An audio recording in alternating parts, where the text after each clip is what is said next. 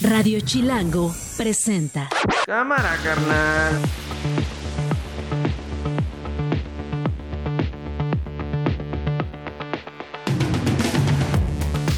Es viernes 19 de enero, es la una de la tarde. Yo soy Diego Guerrero y a nombre de Nacho Lozano les doy la bienvenida a esto que no es un noticiero. Así suena el mediodía. Ganamos la pre-campaña. La distancia entre nosotros y el segundo lugar es en el peor de los escenarios 20 puntos de diferencia. Hoy tenemos un gobierno muy agresivo con los empresarios, pero ¿qué tal de tímido es con los delincuentes? Hoy tenemos un gobierno muy bravucón con los ciudadanos, pero bien mansito con los extorsionadores. En el México Nuevo no habrá derecho de piso y no vamos a aceptar, a normalizar que haya mujeres desaparecidas. Los gobiernos se van a dedicar a encontrarlas. Y a los delincuentes que se metan con las mexicanas y con los mexicanos, los vamos a hacer que sientan el infierno en vida. Consejera Presidenta, ha sido votado por seis votos a favor y cinco votos en contra la obligatoriedad de la asistencia de las candidaturas a los tres debates la Comisión de Derechos Humanos. No, no, no. Estoy hablando de los organismos que se crearon para legalizar la corrupción que imperaba. ¿Ya tiene la lista entonces? Sí, son como 10. ¿A qué acuerdo llegaron? Que me van a pagar el total del automóvil, el 100, y las consecuencias que vienen después. Esto no es un noticiero. Pues ahí están las voces que han hecho la noticia hasta esta tarde, tarde de viernes 19 de enero, iba a decir 63 de enero, porque a veces a mucha gente se le hace larguísimo enero. ¿Cómo estás, Dani? Ya estás acá con nosotros, Dani González. Muy bien, Diego, muchísimas gracias. Ya en viernes. Sí, a ti estás Muy avanzado el mes de enero. Cuando acordemos esto ya va a ser junio. Por eso te digo, ya pensé que íbamos en sesenta y tantos de enero. A mucha gente se le hace bien este tedioso el, mes, ¿no? Cuando iniciamos. Sí, pero no, no, corre a, pasos agigantados. Sí, sí, sí, definitivamente. Ya más adelante estaremos platicando contigo para que nos salves con el cine, como cada viernes, Dani. Muchas gracias, Diego. Gracias, gracias. Escuchábamos ahí en las voces, pues parte del cierre de precampañas que se dio ayer, 18 de enero, según los tiempos establecidos por la ley electoral. Escuchábamos a Sheinbaum que cerró campaña, eh, pre-campaña aquí en la Ciudad de México en el Monumento a la Revolución. Escuchábamos también a Xochil Gálvez, ella lo hizo en el Bastión Panista, en Acámbaro, Guanajuato. Y a Jorge Álvarez Maínez que tuvo su, curiosamente, su primer eh, evento de pre-campaña. Apenas la semana pasada le estábamos platicando que se había registrado como precandidato único a la, a la candidatura, perdón, a la presidencia por Movimiento Ciudadano. Tuvo ayer su primer, único y último evento de precampaña justamente rumbo a la elección presidencial. Y escuchábamos también, eh, pues parte de estos, de estos debates, ¿no? Ya le decía, Xochil Gálvez lo hizo aquí en la, en la Ciudad de México. Tenemos parte de su mensaje, ella se centró eh, principal, principalmente, eh, Sheinbaum, Sheinbaum se centró principalmente en un mensaje de pues, replicar un poco de lo que ha dicho el presidente López Obrador, eh, de criticar a gobiernos anteriores, eh, y habló así, habló así del cierre que van 20 puntos de diferencia eh, apenas del segundo lugar que es Xochitl Galvez. Vamos a escucharla.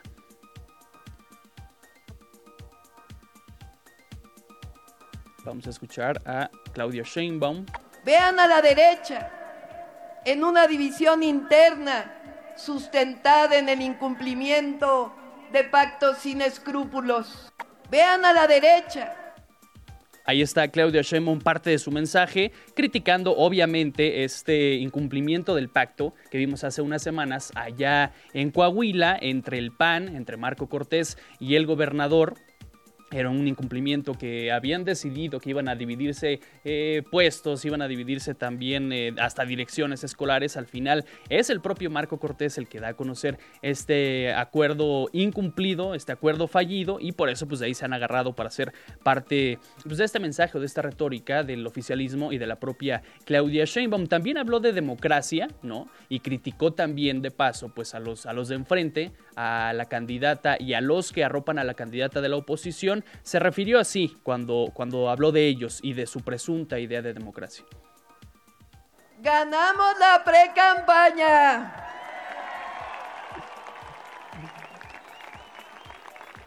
La distancia entre nosotros y el segundo lugar es en el peor de los escenarios 20 puntos de diferencia.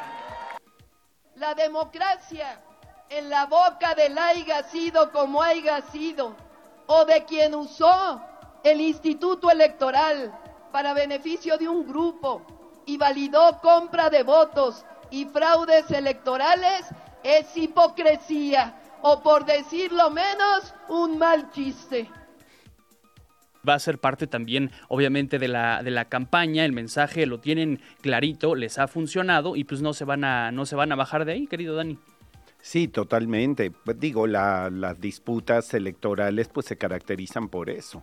Y va a haber un intercambio de dimes y diretes y cada uno pues va a intentar satisfacer a su voto duro y poder buscar nuevos adeptos. Sí, sí, sí. Está bien complicado el escenario, pero pues bueno, Sí, definitivamente. Entonces, eh, como le decía, ayer terminaron eh, el periodo, terminó el periodo de pre-campaña rumbo a la presidencia y hoy iniciamos en un, eh, periodo de intercampaña que está justamente entre la pre-campaña y que viene antes de la campaña ya presidencial. Para hablar de este y de otros temas justamente electorales rumbo a la, a la elección del 2 de junio, nos acompaña la consejera del INE, la consejera electoral Carla Humphrey. ¿Cómo estás, Carla? Consejera, muchas gracias. Qué bueno que nos acompañas. Hola, buenas tardes. Un gusto saludarte y también saludos a tu audiencia. Gracias. Pues entonces, ¿qué, qué vimos en las precampañas? ¿Qué balance tienen ustedes? Eh, ¿Cómo acabamos? Da la impresión que habían iniciado desde hace mucho antes, ¿no? Antes de que fueran los tiempos electorales eh, formales. Parecía que teníamos precampañas desde mucho antes. Habíamos visto a Sheinbaum haciendo eventos. Luego se sumó también Xochitl Galvez y aunque muy poquito, pero también estuvo ahí en la, en la carrera, pues Jorge Álvarez Maínez. ¿Qué balance hacen ustedes, eh, consejera? Eh, bueno, como bien señalas, eh, la primera etapa que, de la que hablaste, el tribunal, no el INE, determinó que era válida y que se llaman procesos políticos internos. Y eh, pues es un es un son procesos inéditos, no están regulados en la ley, se tuvo que hacer unos lineamientos especiales para regular esta etapa. Eh, la etapa que acaba de concluir, la de precampañas, pues sí está claramente establecido en la ley. A nivel federal empezó el 20 de noviembre, culminó ayer, 18 de enero. Estamos hoy empezando un periodo que se llama intercampaña, que va del 19 de enero al 29 de febrero. En esta etapa no se pueden hacer actos de campaña, no se pueden promocionar ninguna candidatura, ni planes, ni programas de gobierno. Los spots que estuvimos viendo de precandidatas y precandidatos ahora veremos spots solo de partidos políticos, estos genéricos que hablan de su ideología, la militancia, en fin, pero no promoverán el proceso electoral a ninguna candidatura ni ningún plan de gobierno. En esta etapa, además, pues es importante que el instituto recibirá los informes de gastos de precampaña de todas las precandidaturas. Empezaremos a revisar primero todo el origen, el destino, la aplicación de todos los recursos y si rebasaron o no los topes de gastos de campaña. Muy importante para no empezar con dinámicas de hace tres años, hay una sanción prevista para quienes no presenten sus informes de precampaña, está establecida en la ley y habla de que puede llegar hasta la negación del registro si no se presenta el informe de precampañas. Eh, también a partir del 15 de febrero empezaremos a, recibir los registros de las candidaturas y aquí empezaremos a revisar, pues obviamente que cumplan con todos los requisitos que establece la ley, dependiendo de cada uno de los cargos, y también verificaremos pues esta reforma eh, constitucional que se publicó el 29 de mayo, la que era la 3 de 3 contra la violencia y ahora ya es la 8 de 8, que establece ocho delitos de violencia, particularmente contra las mujeres, y que estaremos revisando que las personas pues tampoco hayan incurrido en ninguno de estos para que puedan ser registradas a cargos de elección popular. Muy bien, fueron casi 86 millones de pesos los que tenían, digamos, de tope de gastos de pre-campaña, ¿es así? Sí, eh, los topes también están fijados por, eh, por la ley que establece cuáles son los porcentajes que se pueden gastar en pre-campaña, en campaña y dependiendo también si son campañas de quiénes, de diputaciones, de senadurías, de, de presidencia de la República y de qué precandidaturas. Y pues también eh, en todo el país hay, bueno, las, las leyes electorales no son todas iguales, hay, hay procesos electorales, por ejemplo el de Chiapas y el del Estado de México que iniciaron la primera semana de enero y eh, pues obviamente las precampañas pues están todavía en marcha. ¿Qué quiero decir con esto? Establecimos cuatro distintos bloques de pre-campañas y hay algunas que obviamente no han terminado, pero pues los plazos de fiscalización y la fiscalización la hace completamente el Instituto Nacional Electoral. Es la atribución eh, constitucional que tiene el INE de fiscalizar todos los ingresos y todos los egresos de los partidos políticos y de todas las precandidaturas y candidaturas. Bien. Así que perdón. Sí, sí, sí. Nos decías, el 15 de febrero es el, tiempo en el que se van a presentar entonces ya formalmente las candidaturas, ahora sí, bien dichas, eh, rumbo a la presidencia. ¿Todavía hay tiempo para que se presente alguien más, aparte de los tres eh, personajes que ya hemos visto en estos días?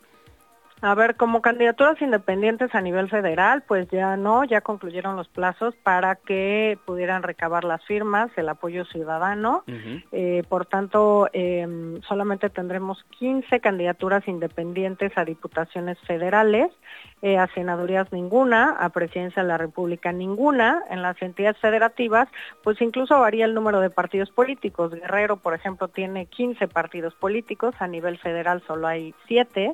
Entonces, también puede haber candidaturas independientes. Eh, hay que recordar que en este proceso habrá más de 20 mil cargos de elección popular en juego en todo el país, así que bueno, puede haber candidaturas independientes, candidaturas comunes, por supuesto candidaturas postuladas por coaliciones y podrían cambiar claramente. A nosotros eh, nos tienen que comunicar quién fueran las, quiénes fueron las personas ganadoras de sus procesos de selección, si es que hubo, o cómo seleccionaron a las personas que van a registrar y nosotros pues validamos ese, ese procedimiento de elección y después que cumplan con todos los requisitos establecidos por la ley. Muy bien, pues seguramente, seguramente estaremos viendo eh, seguimiento de los tres personajes que ya hemos visto, a Claudia Sheinbaum, eh, Morena, PRI, eh, Morena, PT y Partido Verde, también estaremos viendo a Xochitl Galvez por PAN, PRI y PRD y a Jorge Álvarez Maínez por Movimiento Ciudadano. Entonces, y luego del 29 de febrero viene ya el periodo de, de, campaña que va a durar más o menos tres meses. El periodo de campaña inicia el primero de marzo termina el 29 de mayo, dura 90 días, así lo establece la normatividad. Y eh, bueno, en este tendremos además tres debates presidenciales, uno el domingo 7 de abril, que será por primera vez en las instalaciones del Instituto Nacional Electoral, un segundo debate el 28 de abril, también domingo a las 8 de la noche, que será en los estudios Churubusco, y un tercer debate el 19 de mayo, que será en el Centro Cultural Universitario Tlatelolco, también a las 8 de la noche. Estos tienen, eh, cada uno tiene formatos diferentes. El primero va a tener preguntas recabadas en redes sociales. El segundo, el del 28 de abril, son preguntas que van a hacer ustedes. Bueno, el, equipo del, INE va a ser en plazas públicas. Y el tercero es eh, cara a cara. Ayer este, tú incluso defendías la idea de que los tres debates fueran obligatorios para transmitir por parte de los medios de comunicación. Al final no fue así, ¿verdad? Eh, a ver, la ley electoral señala que el INE debe organizar dos debates obligatorios y que es obligatorio también para las candidaturas asistir a los debates y para los medios transmitirlos. Lo que hicimos como Instituto Nacional Electoral, electoral es tener un debate adicional, un tercer debate. Este es el debate en el que está, digamos, habrá que ver si se puede aplicar la normativa respecto a los dos debates obligatorios, es decir, que sea obligatoria de asistencia para las candidaturas y obligatoria Ahí creo que dejamos de escuchar, la verdad, dejamos de escuchar a la consejera Carla Humphrey. Nos estaba hablando justamente de la obligatoriedad por parte de los medios de comunicación. Ya la tenemos de vuelta. Y este, mm, bueno, el acuerdo del Consejo General quedó en el sentido de que es obligatorio para las candidaturas asistir a los tres debates y obligación para los medios de comunicación transmitir los dos debates últimos, el del 28 de abril y el del 19 de mayo. Por supuesto, exhortamos a todos los medios de comunicación a transmitir el primer debate, que será además el del Instituto Nacional Electoral, el primero que se va a realizar, la primera vez que se reúnan las candidaturas, que habrá preguntas por redes sociales de la ciudadanía y además que, bueno, los temas también eh, nos resultan muy interesantes y por eso creemos que va a generar mucha expectativa. Sí, claro, y seguramente los medios de comunicación atenderán este llamado porque pues al final este, nos conviene a todos que mientras más los veamos y más los escuchemos, pues va a ser eh, más interesante, eh, evidentemente. ¿Han hecho algún cálculo de participación ciudadana para la elección presidencial de este año? Entendemos que, como hace ratito lo decías y como lo hemos revisado estos, estos días, va a ser la elección presidencial, ahora sí le podemos decir, las, o la, la elección federal más grande de todos los tiempos. ¿Tienen ustedes un cálculo más o menos de participación ciudadana para este año? Eh, los datos del padrón electoral hoy están en 99.7 millones de ciudadanas y de ciudadanos. Estamos, aprovecho el espacio, cerrando el periodo de, credencialización. El 22, el lunes, este fin de semana, sábado y domingo, estarán abiertos todos los módulos del Instituto Nacional Electoral en el país para estos trámites de credencialización o eh, actualización de las credenciales para votar. Quien quiera modificar, por ejemplo, su domicilio, el último plazo es el 22 de enero. Eh, las y los jóvenes que cumplen 18 años hasta el 2 de junio, es el momento de credencializarse y eh, bueno, en este, en este sentido, pues estaremos viendo siempre el listado nominal es un poco abajo del padrón electoral porque este depende del número de personas que efectivamente acudieron a recoger su credencial para votar. El plazo para recoger la credencial para votar vence el 14 de marzo. Hasta ese momento tendremos el padrón, digamos, cerrado en números y, sujeto a verificación. Las pasadas elecciones, pues hemos visto presidenciales, los porcentajes de votación rondan el 64, por ahí eh, por ciento de votación, eh, y las personas que menos votan son las de los rangos de 19 a 29 años. Así que creo que hay que reforzar claramente la promoción eh, del voto entre las personas jóvenes, tanto por la autoridad electoral, por los partidos políticos, y creo que los medios de comunicación son una gran ayuda para incentivar a las y los jóvenes a acudir a votar el próximo 2 de junio. Definitivamente, y puede sonar a, lugar común, pero que se convierta en una auténtica fiesta de democracia, que sea en paz, eh, que sea con seguridad también de la mano de las autoridades. Y pues gracias a ustedes por el trabajo que han, que han hecho y que seguirán haciendo además de la mano de muchos, muchos ciudadanos que hacen posible las elecciones como cada proceso federal y local y pues enhorabuena. Al contrario, como bien señalas, es una fiesta democrática y el proceso es de la ciudadanía. Recordemos que se puede participar como observador, observador electoral, como funcionario de mesa directiva de casilla, por supuesto, además votando. Y es muy importante también que las personas mexicanas que residen en el extranjero también podrán votar por la vía postal, electrónica o presencial en 23 consulados, 20 en Estados Unidos, uno en Madrid, uno en París y uno en Montreal. Y eh, las personas que estén fuera del país y que estén en estos eh, en estas ciudades, pues también podrán votar. Habrá mil boletas electrónicas disponibles para las personas que puedan votar o quieran votar en el extranjero. Pues ahí está información importantísima. Te agradezco mucho, Carla Humphrey, consejera electoral del INE. Muchas gracias. Muchas gracias y saludos a tu audiencia. Gracias, gracias. Ahí está la consejera electoral del INE. Y es que es cierto, el 22 de enero es el, como nos decía, es el plazo límite para renovar la credencial de elector. Hoy en la mañana estábamos viendo las, eh, y seguramente así será estos días, llenísimos los módulos del INE. Llenísimo, Diego. Yo ahora que pasé por el módulo sobre Parque Lira, tuvieron que instalar una doble carpa hay gente sobre el arroyo vehicular. Bueno, nos caracterizamos por dejar las cosas en el último momento. Entonces yo creo que no se van a dar abasto sí, los trabajadores. Quedan cuatro días y no quiero imaginarme a partir de mañana porque están abriendo también sábado y domingo, entonces va a estar, va a estar este pesado. Nos quedamos hace ratito pendientes de escuchar también a Xochil Galvez, parte de su mensaje que hizo ayer, como le decía, en Acámbaro, Guanajuato, eh, reunida con principalmente panistas. Faltaron ahí los presidentes del PRI, a Alejandro Moreno y el del PRD, eh, Jesús Zambrano. Vamos a escuchar lo que dijo Claudia eh, Xochil Galvez ayer la responsabilidad de enfrentar a la delincuencia organizada es de la próxima presidenta de la República, que quede claro, no le voy a echar la culpa a Calderón, no le voy a echar la culpa a Peña Nieto, no le voy a echar la culpa a Andrés Manuel. Para eso se tiene toda la fuerza del Estado también queda muy claro el mensaje que están mandando. Eh, como Nacho decía, Nacho Lozano decía en la mañana, parece que mientras más desgañotados suenen, más intensidad la gente va a identificar en ellos. Y lo mismo hizo Álvarez Maínez en su discurso, la parte final de su discurso, que fue más cortito que el de, el de Claudia y el de Xochitl, también desgañotado, dijo esto, vamos a escucharlo. La nueva política ya llegó a México y aunque les cueste, en tres meses de campaña le vamos a dar la vuelta a la contienda presidencial. Este país va a tener presidente, va a tener gobierno y va a tener una nueva era de esperanza, de alegría y de verdadera felicidad. Oye, hijo, gracias, gracias por ese mensaje. Pues ahí está, ¿no? Porque sí, Nacho lo decía muy bien en la mañana, mientras más desgañotados suenen, más interesante va a ser para las personas, o al menos eso piensan ellos. Él estaba arropado por toda la, cúpula eh, Fosfo, Fosfo ahora llamada, ¿no? El de Movimiento Ciudadano. Pues ahí está, bien interesante, terminaron las precampañas, bien intercampañas, vamos a descansar un poco de la eh, propaganda y del proselitismo electoral. Una con 21. Esto no es un noticiero. Está con nosotros Tyler Matiache, él es investigador para las Américas de Human Rights Watch. Eh, y es que hoy, hoy delegaciones de alto nivel de Estados Unidos y de México, encabezada esta, esta por la canciller Alicia Bárcena, van a reunirse nuevamente para darle seguimiento al tema de la crisis migratoria en la frontera común. ¿Cómo estás, Tyler? Muy buenas tardes, gracias por acompañarnos.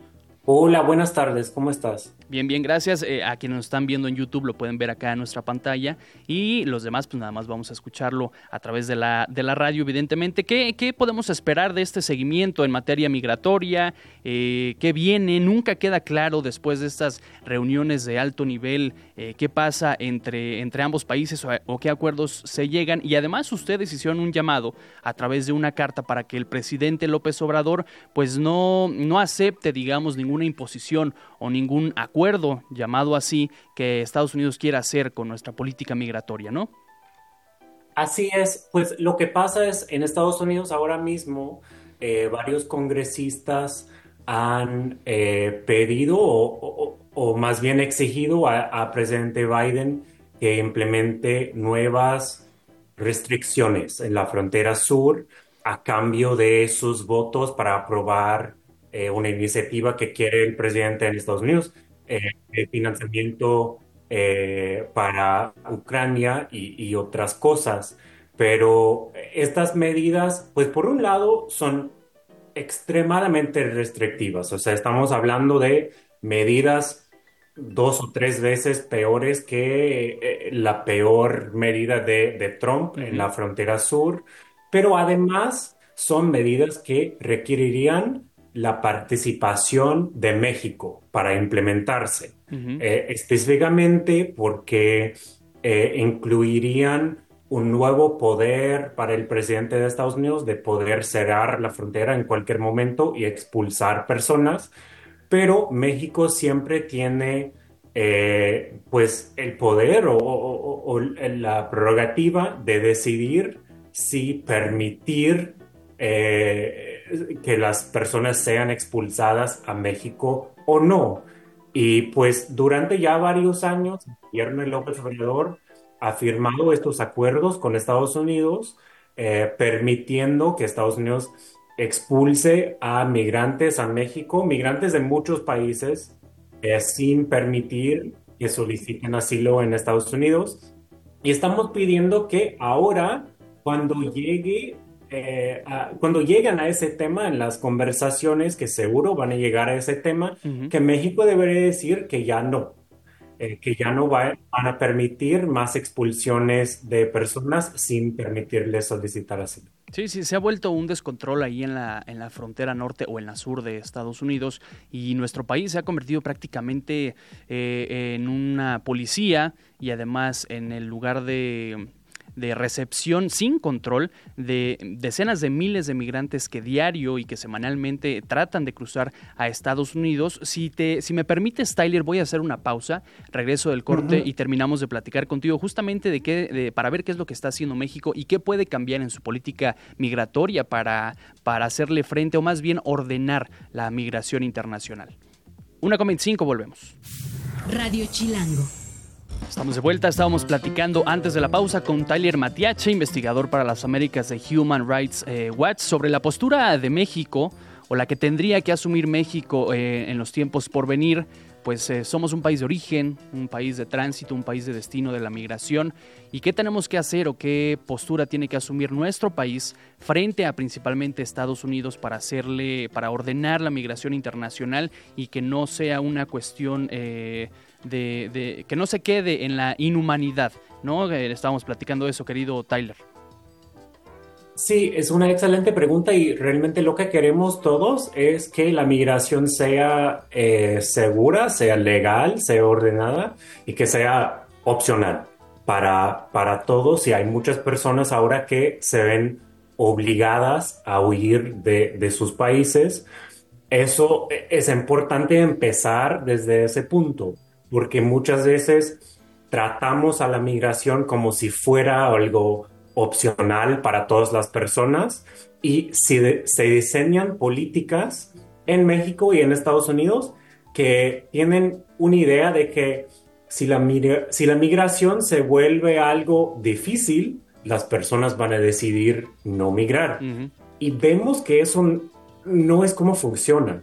Cuando la migración se hace más difícil, las personas no dejan de migrar, toman rutas más inseguras, se exponen a más peligros y vemos, por ejemplo, que el año pasado la ONU eh, dijo que la frontera de Estados Unidos-México se convirtió en la ruta migratoria más mortífera del mundo. O sea, por el número de, de personas que murieron intentando llegar de México a Estados Unidos. Sí, solo para, Así para sumar. Primero hay que reconocer que hay personas que van a migrar. ¿Por qué van a migrar? Y no simplemente diciendo vamos a cerrar la migración, eh, dificultar la migración, se va a resolver el asunto. Eh, se tienen que crear más vías legales para quienes quieren llegar a Estados Unidos. Eh, se tiene también que eh, reconocer que las personas en México enfrentan eh, peligros eh, muy, muy fuertes. se ha vuelto todo un negocio en México la extorsión y secuestro de inmigrantes por parte de grupos criminales. y cada vez que se firman estos acuerdos entre Estados Unidos y México, que obligan a las personas a quedarse en México a esperar o permiten que Estados Unidos regrese personas a México, empodera más a estos cárteles porque se les están entregando personas eh, que, son ahí ya eh, para, para ser víctimas de, estos delitos. Sí, son, son eh, así que hay que reconocer eso, hay que abrir eh, vías legales y hay que hacer que sea más fácil eh, conseguir estatus eh, regular para, para las personas que ya eran migrantes. Son, son dramáticas las cifras que nos mencionamos hace un ratito. Son 1.457 muertes y desapariciones de migrantes documentadas solo en América en 2022 y de esta cantidad, digo, a veces los números son fríos, son injustos, ¿no? No le hacen justicia a cada historia de migrantes, eh, padres e hijos que viajan solos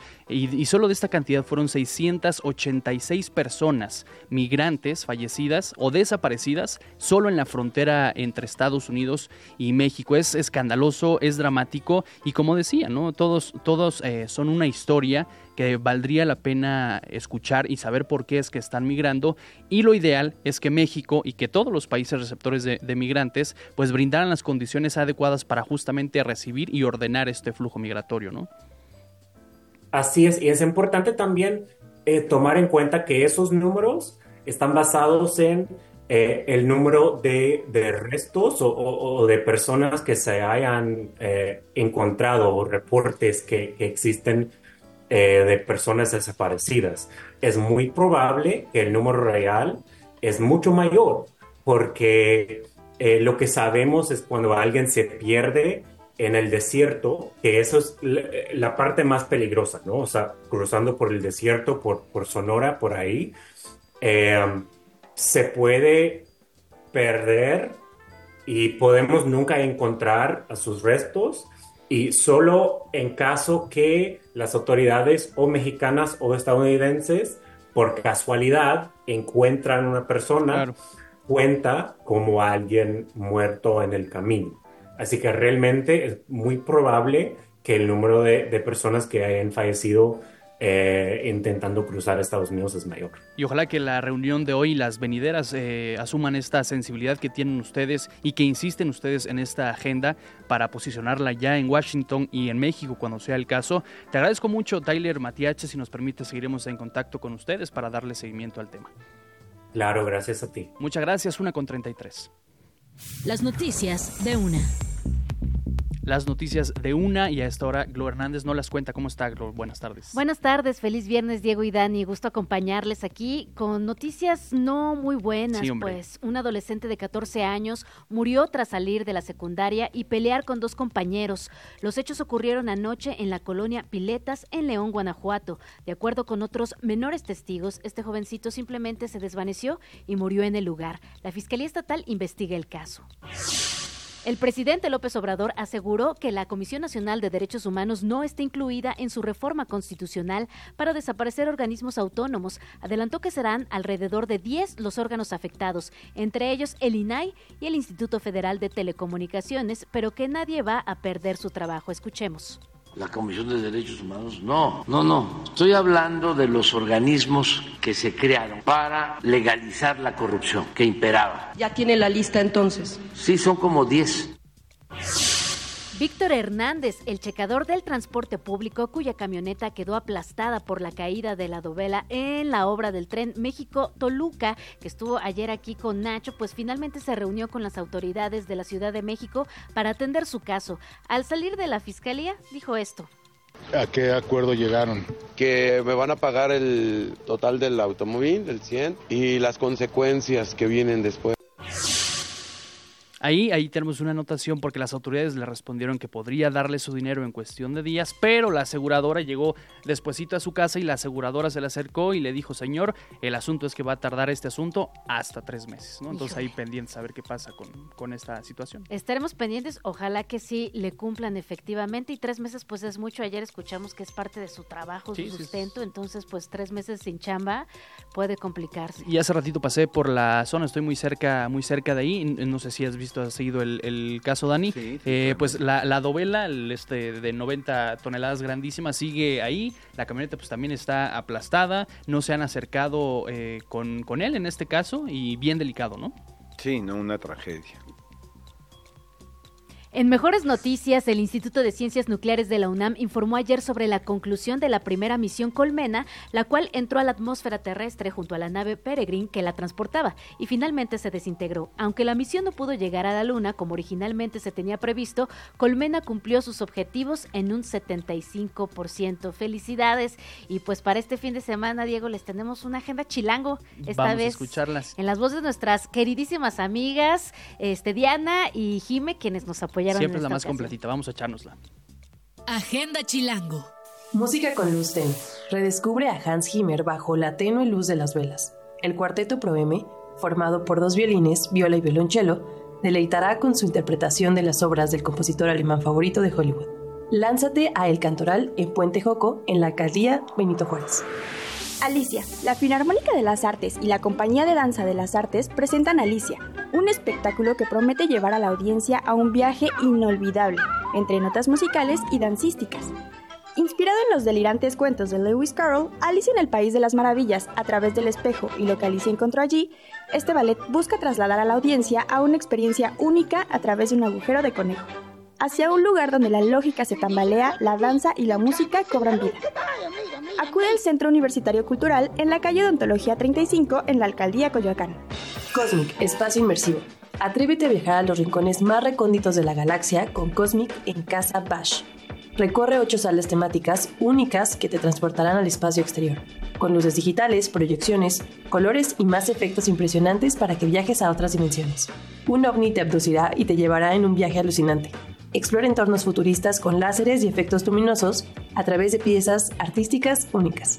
Esto será en Casa Bashen, en Bajío 338, Código 2, en la Roma Sur, Ciudad de México. Patitas de Perro Night Tour. Aventúrate junto a tu fiel amigo de cuatro patas, tu perro, a descubrir la Ciudad de México en este mágico tour nocturno que atravesará los lugares más emblemáticos del Paseo de la Reforma y el Centro Histórico. Todo ello a bordo del Capital Bus. Descuida de tener que buscar la mejor ruta para dar un paseo impresionante y dog friendly. Esta escapada ya te provee del mejor itinerario para que tú y tu amigo peludo lo pasen en grande. La cita es este domingo en Capital Bus Stop Zócalo, en calle Monte de Piedad 303, en el centro histórico de la Ciudad de México. Agenda Chilango. Yo soy Diana Gallegos. Y yo, Jime Tobar. Te invitamos a checar más información sobre este y otros eventos en chilango.com diagonal agenda. Esto no es un noticiero. Ahí está la agenda Chilango, tenemos planes, tenemos bastantes planes para este fin de semana y también ahorita nos vas a platicar que podemos ver en el cine, Dani, no comas ansias, no comas ansias. y es que otra vez el bosque de Nativitas en la alcaldía de Xochimilco, aquí en la Ciudad de México, es noticia y otra vez por otro perrito que encontraron muerto con huellas de tortura, eh, desollado, eh, los vecinos que están ahí en la zona y que constantemente están visitando las pistas eh, para correr o están ahí en los, en los pastos, pues de nueva, de nueva cuenta encontraron a, un perrito en estas condiciones. ¿Qué está pasando? ¿Cómo lo encontraron? Aurea Magaña, tú eres vecina de ahí del Bosque de Nativitas. ¿Cómo estás? Buenas tardes. Hola Diego, buenas tardes. Pues sí, fíjate que el día de ayer eh, nosotros estábamos dándoles de desayunar a los perros cuando llega una corredora avisarnos que había otro perrito en las mismas condiciones eh, muerto ahí dentro del bosque. Eh, nos dirigimos hacia allá y efectivamente el perrito número 22.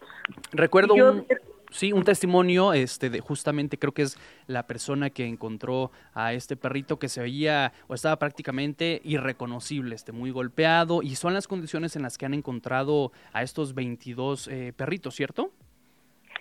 Sí, no te voy a decir que son las mismas.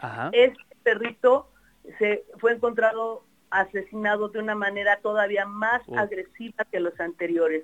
Si, si has visto, si el público ha tenido oportunidad de ver algunas de las imágenes de los perros, cómo han sido muertos, desollados y desmembrados, y les dio cierta indignación y dolor el ver a este cómo los signos de tortura son aún más evidentes, donde tiene la piel ya totalmente desgarrada desde el abdomen, se le alcanza a ver las costillas quebradas, la columna vertebral y la parte de atrás. Perdón por ser tan explícita, pero de verdad es una, es un, es un, es verlo es sumamente doloroso. Sí, claro, no, y es que si no somos así descriptivos, tal vez pase, pase desapercibida eh, la, la hazaña, ¿no? Y la, crueldad con la que están siendo asesinados estos perritos. Se está hablando en estos días de una especie de asesino serial y además te voy a preguntar, aunque ya sé tal vez la respuesta que viene, ¿qué les dicen las autoridades? ¿Se han acercado con ustedes? ¿Qué están platicando con ellos? ¿Qué está pasando? Pues mira, tenemos siete meses ya de una lucha con este tema. Han sido siete meses que hemos estado solicitando lo más básico para este bosque, que además es un bosque emblemático, sí, sí. y pocos pulmones que quedan en la Ciudad de México. Hemos estado solicitando cámaras de vigilancia, alumbrado y seguridad. O sea, lo más básico que un bosque eh, ubicado en la, una de las alcaldías que es patrimonio cultural de la humanidad tendría que tener. Siete meses de presión a la alcaldía y a los organismos responsables involucrados en el tema. Y siete meses, la verdad, de un desgaste físico y emocional por parte de las personas que estamos en este tema, porque es muy doloroso tener que estar viendo, tomándole fotografías y eh, haciendo todos los trámites para que se lleve a cabo las pesquisas tal como deben ser. Y estamos... Siete meses de presión por parte de, los medios de comunicación. O sea, si no ha sido por ustedes, que de verdad estamos eternamente agradecidos, si no ha sido por los medios de comunicación como radio, televisión, prensa escrita, internet, si no ha sido por ustedes, este tema, que ahorita con toda la presión que se ha ejercido, tenemos medio bosque solamente alumbrado. Sí, sí, sí, no, y además es es parte de, pues, del, trabajo que tenemos que hacer todos, pero prácticamente estamos como al, inicio sin saber eh, quién los está matando, ¿no? Sí. no sabemos si es una persona, si son varias personas, eh, no tenemos ni siquiera la más remota idea de por dónde empezar, pero, pero lo más indignante, aparte de esto, de, de la manera en la que son asesinados, es la indiferencia. Es la indiferencia de las autoridades a no ser, de no ser por la fiscalía, que es la que está tratando de, armar una carpeta bien armada, de llevar eh, bien la investigación, no, no, no ha pasado nada. No ha pasado nada y seguimos igual que como empezamos. Pues seguiremos eh, tristemente y ojalá que ya con, buenas noticias eh, seguiremos en contacto con ustedes, con los vecinos, con las autoridades y con asociaciones para ver qué seguimiento le están dando al tema. Te agradezco mucho, Aurea. Muchísimas gracias, Diego. Y este y pues claro que seguimos aquí en contacto y si sucede algo extraordinario como que ya quedara esto solucionado, nosotros también lo haríamos a ver. Y aquí serán bienvenidos. Muchas gracias, una 43. Esto no es un noticiero. Voy a leer este encabezado como prensa de esa este, llamativa. Policía mata compañero por error. Eduardo Alavés, compañero de Chilango. ¿Cómo estás? ¿No tienes esta información? Hola, sí, buenas tardes. Eh, un oficial de la Secretaría de Seguridad perdió la vida este jueves luego de que su compañero, como ya lo mencionaste, lo hiriera con un disparo supuestamente accidental de un arma de fuego. Eh, los hechos ocurrieron en las instalaciones de la Unidad de Protección Ciudadana en la alcaldía Iztapalapa y ahí uno de los uniformados realizaba un desabasto de su arma, pero al manipularla algo salió mal y efectuó un disparo accidental lo que dejó a su compañero lesionado en, la espalda baja. Eh, al llegar los paramédicos al sitio, revisaron al policía y debido al impacto lo trasladaron al hospital, donde falleció. Eh, el oficial responsable del disparo quedó a disposición del agente del Ministerio Público, quien definirá su situación jurídica, mientras que el personal de la Dirección General de Asuntos Internos ya integra una carpeta de investigación. Eso es más o menos lo que pasó. ¿Cómo, qué te parece esta noticia que nos despertó en la mañana. No, no, es, es eh, inverosímil, ¿no? Eh, escuchar este tipo de historias, un policía que no, digamos, no hace buen uso, buena operación de sus herramientas diarias y termina hiriendo y al final matando a otro compañero. Entiendo que el policía, el policía responsable tiene 26 años y conocemos la edad del, del oficial que falleció. Sí, 35, me, si no me equivoco. De, dame, déjame te confirmo el dato. Pero sí, la verdad, los dos bastante jovencitos. Y tú al principio hablabas de eh, presuntamente, ¿lo dices por algo en específico o simplemente por la cautela del caso? Yo, yo lo digo por la cautela del caso. Esto nada más es información de la Secretaría de Seguridad, que pues obviamente va a mantener con pinzas el caso. Pero porque no sabemos exactamente qué es lo que haya pasado. Claro, ya después nos, estaremos enterando de más y tú, eh, si así lo decides, nos estarás reportando aquí, amigo Lalo, a la vez.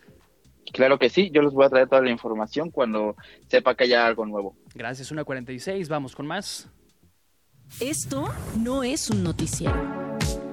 Y es que hay actividades, eh, o va a haber actividades en el Zócalo de la Ciudad de México en este marco de su peatonalización. También lo publica hoy Más Chilango en su página 2. Habrá actividades culturales y recreativas en el Zócalo peatonal. Vamos a tener sonideros, bailes, pachanga. ¿Cómo estás, Edgar Segura, reportero de Chilango?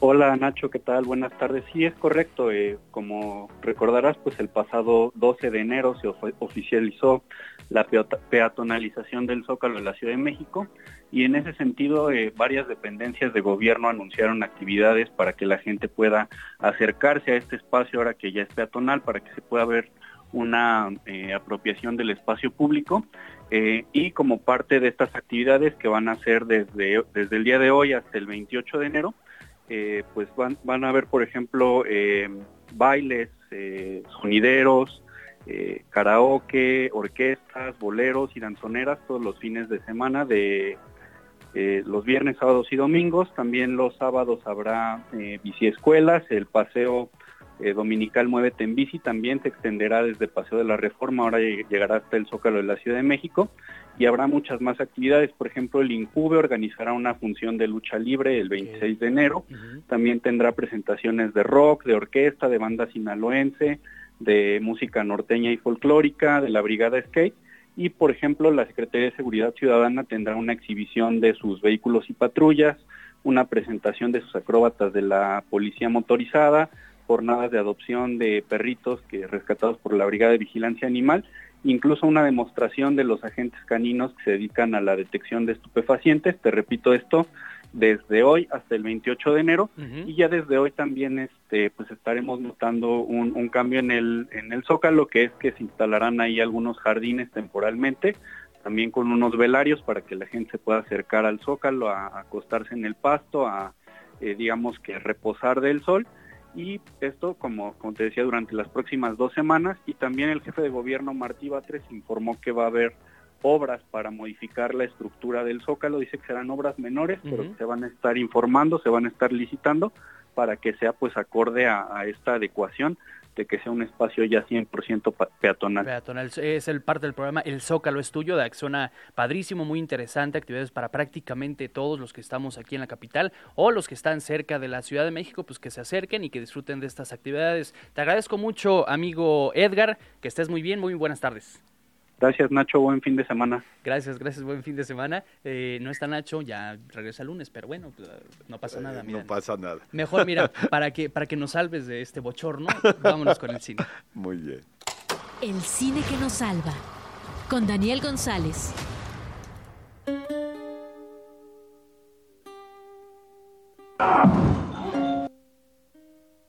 Bella, this is Mr. McCandles. Hello, Bella. No! She's an experiment. Good evening. Her brain and her body are not quite synchronized. But she's progressing at an accelerated pace.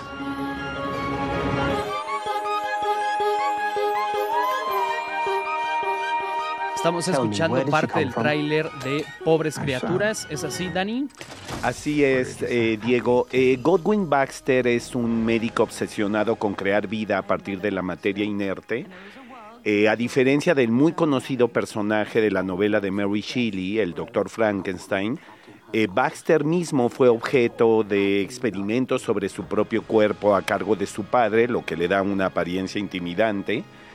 Eh, Godwin crea extrañas criaturas eh, que le da título a la película, como por ejemplo un canino eh, con cuerpo de gallina y cara de cerdo. Sin embargo, de ninguna se sentirá tan orgulloso como de Bella, una mujer cuyos impulsos primarios y carnales en todos los sentidos debe aprender a reconducir de acuerdo a las normas sociales y sobre todo una vez que sale al mundo exterior. Eh, el singular cineasta griego Yorgos Lantimos, eh, conocido por La Favorita, El Sacrificio del Siervo Sagrado y La Langosta, adapta, o tal vez habría que decir, eh, traslada su característico estilo la novela Pobres Criaturas del espléndido escritor escocés Asleder Gray y construye, Diego, un delicioso alegato en contra de la dominación masculina y a favor de la libertad de pensamiento y sexual de las mujeres que quieren ser aprisionadas y controladas por los hombres. Vela se reconoce a sí misma como un sujeto de placer y de saber. Y esa libertad además tiene su equivalente cinematográfico, como lo podemos ver en las imágenes de tra del tráiler, en la deslumbrante puesta en escena del filme que alterna el uso del blanco y negro con el color, eh, utiliza diferentes tipos de lentes, aprovecha la filmación en sets con telones pintados que recuerdan a las viejas películas clásicas de Hollywood, eh, para reconstruir las ciudades de Europa y del norte de África que Vela recorre eh, como espacios de iniciación y de aprendizaje una vez que sale al mundo exterior. Entonces, es, eh, la premisa es la emancipación femenina a través de estas criaturas, ¿no? Sí, ella misma es una, criatura, es una criatura extraña que evidentemente es incómoda a los ojos de todos en un principio en el que ella está aprendiendo cómo relacionarse socialmente con los demás. Eh, no quiero decir más porque ahí hay un elemento interesante de cómo Vela llega a cobrar vida, Okay. eh, pero lo que sí quisiera destacar, digo, más allá de esta aventura emancipatoria, pues son todos los valores de producción, Diego, que son de verdad espectaculares, y Emma Stone, que es la protagonista del filme, eh, muy conocida por La La Land, hace el papel de la vida. ¿No? Yo, yo creo que cualquier actriz quisiera, de hecho ha ganado el Globo de Oro, recientemente ganó el Critics' Choice Award y creo que hay muchas eh, probabilidades de que gane el Oscar a la mejor actriz si es que resulta nominada, pero la acompañan además tres actores soberbios, eh, Willem Dafoe, que está en el colmo del virtuosismo, Mar Rúfalo y el muy joven Rami Youssef, que viene de la televisión, eh, y bueno, también yo destacaría la espléndida música de Jerskin Fendrix, que es su primera partitura para el cine y que complementan esta experiencia magnífica que es Pobres Criaturas, que se estrenó el día de ayer en la ciudad de Entonces, alcanzo a notar poquito que te gustó, más o menos, ¿no? sí, como que sí te no, gustó no la puedo, peli, ¿no? no padre, contener mi entusiasmo. Es realmente no, una qué padre, porque además estupenda pues, película. nos la antojas así muy cañón y además nos traes unas pelis de contexto. Sí, a, a, propósito de la abdicación de la reina Margarita el domingo, la, la reina de Dinamarca, uh -huh. eh, que abdicó la corona a su hijo, uh -huh. un hecho insólito, no ocurría en Dinamarca desde 1660, pues el cine ha estado fascinado por estas historias donde los monarcas tienen que abdicar o por motivos de salud o por cuestiones políticas eh, o por otro tipo de imposibilidades. Y pensé en tres películas que, que, tocan el tema directamente. La Reina Cristina de Ruben Mamulian de 1933, uh -huh. interpretada por Greta Garbo, este mito viviente en, su época, eh, que interpreta a la reina sueca que se enamora de un enviado español y entonces se ve en el predicamento de elegir entre el trono o entre el amor. Eh, Ran, eh, del gran maestro japonés Akira Kurosawa de 1985, que adapta la novela, bueno, la obra de teatro El Rey Lear de William Shakespeare, solo que la lleva al contexto samurái medieval. Eh, y por último, El discurso del rey, que pues es una película bastante menor frente a los otros dos claro. portentos, pero que habla justamente de un caso del siglo pasado en donde el rey tartamudo Jorge VI, sin buscarlo, termina siendo el rey de Inglaterra una vez que su hermano mayor, Eduardo VIII, tiene que abdicar porque se enamora de una eh, plebeya norteamericana que había sido dos que se había divorciado dos veces, Wally Simpson, y que genera todo un escándalo en ese momento. Pues Dani, gracias por salvarnos una vez más, como cada viernes. al contrario, al contrario, Diego, feliz fin de semana. Feliz fin de semana, llegamos al fin de este espacio, 1.55, el lunes ya está Nacho por acá. Muchas gracias por acompañarnos, pásela bien.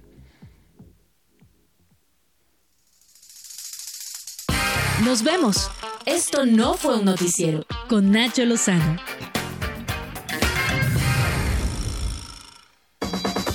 Radio Chilán, Radio Chilán, 105.3 FM. La radio que...